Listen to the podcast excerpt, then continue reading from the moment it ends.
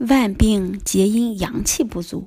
如何补充阳气？《黄帝内经·素问》里面说道：“阳者为外而为固也。”也就是说，人体有抵御外邪的能力，这种能力就是阳气。在中医里又叫卫阳、卫气。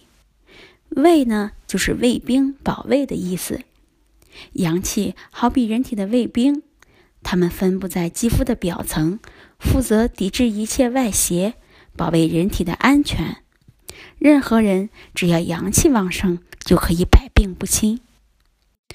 可是百分之八十的现代人都阳气不足，身体处于亚健康的状态，健康不断被透支，身体总感觉到不舒服，腰疼、背疼、落枕、感冒等。其实这都是身体在提醒你阳气不足了。哎，有的朋友会想，现在生活条件这么好，怎么好端端的阳气就跑掉了呢？其实生活中到处都有伤害我们阳气的不利因素，只是被我们忽略掉罢了。生活中损耗阳气最多的两个方面是精神和饮食。从中医角度讲，人体阳气五种外在表现为神、魂、魄。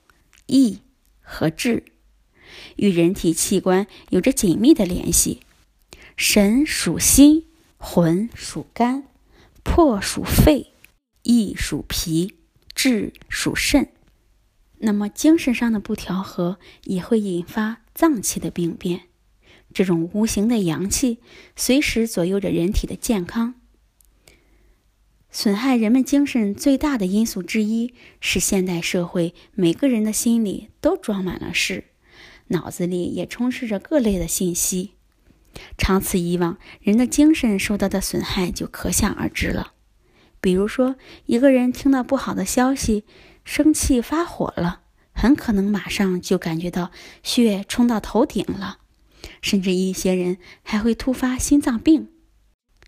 阳气遭受损伤比较大的另一个根源，还来自于我们的饮食。别看我们现在想吃什么就能买到什么，其实大部分食物都受农药、化肥或者各种添加剂的污染，包括转基因食品。长期食用这些食物，会让我们的五脏六腑发生紊乱。反过来，五脏受损也会侵害到人的情志。肝不好的人易怒。就是这个道理，久而久之，人体也就呈现出阳虚状态了。现在非常流行吃反季节蔬菜，这其实恰恰违反了蔬菜自身的生长规律，因为食物本身所含有的生命能量发生了变化。比如，东北一年一季的大米看起来油润光泽，吃起来口感细腻。就是因为它吸收了一年的天地精华之气，蕴含的生命力也就旺盛了。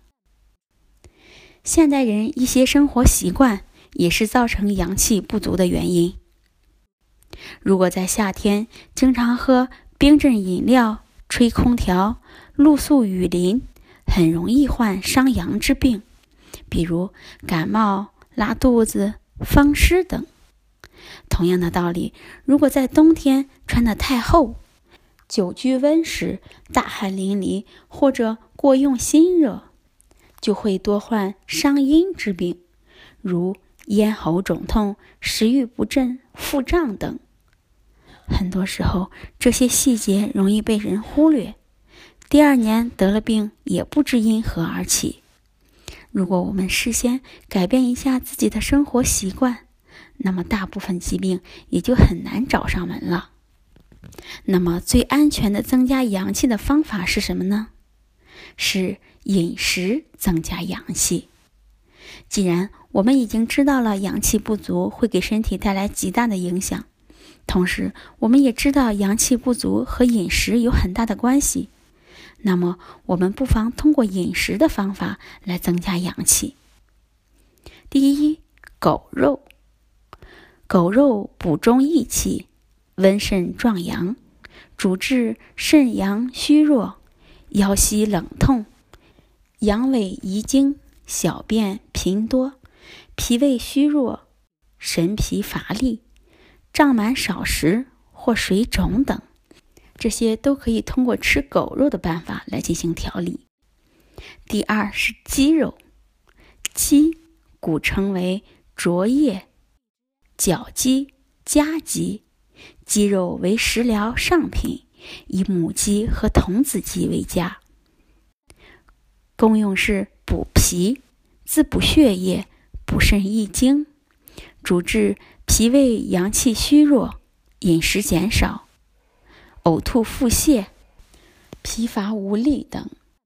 还有肝脾血虚、头晕目暗、面色萎黄、产后缺乳、肾精不足、耳鸣耳聋、精少精冷等，都可以通过食用鸡肉。来调理。第三个是黄牛肉，黄牛肉可以温补脾胃、益气养血、强筋壮骨、消肿利水。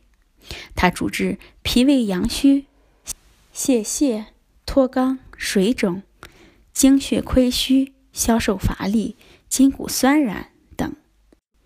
第四个是芥菜，芥菜又名雪里红。功用是宣肺豁痰、温中利气，主治寒饮内盛、咳嗽、痰滞、胸膈满闷。第五个是韭菜，韭菜又名草中乳、起阳草或壮阳草等，功用补肾壮阳、健脾暖胃，主治肾阳虚弱、腰膝酸冷、阳痿早泄。小便频数等，还可以治疗脾胃虚寒、腹中冷痛、泄泻或者便秘。第六种食物是刀豆，刀豆又名夹剑豆、刀豆子、大刀豆、关刀豆等，功用温中下气、益肾补元，主治脾胃虚寒、呕吐、腹胀、腹泻等。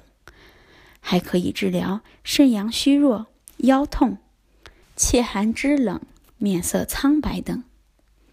第七种植物是海参，根据海参品种的不同，又可以分为刺参、梅花参、瓜参之称。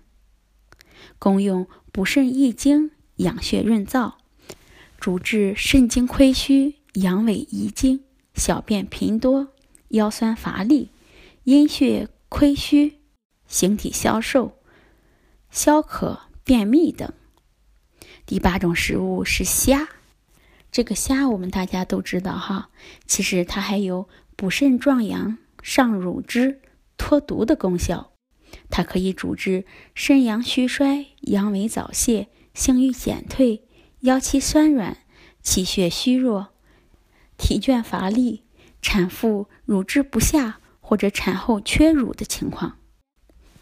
好，咱们上面介绍了这么多补阳气的食物，那么综合来说，阳气不足的朋友可以通过这些补阳的食物来调理好自己的身体。要记住，健康才是王道。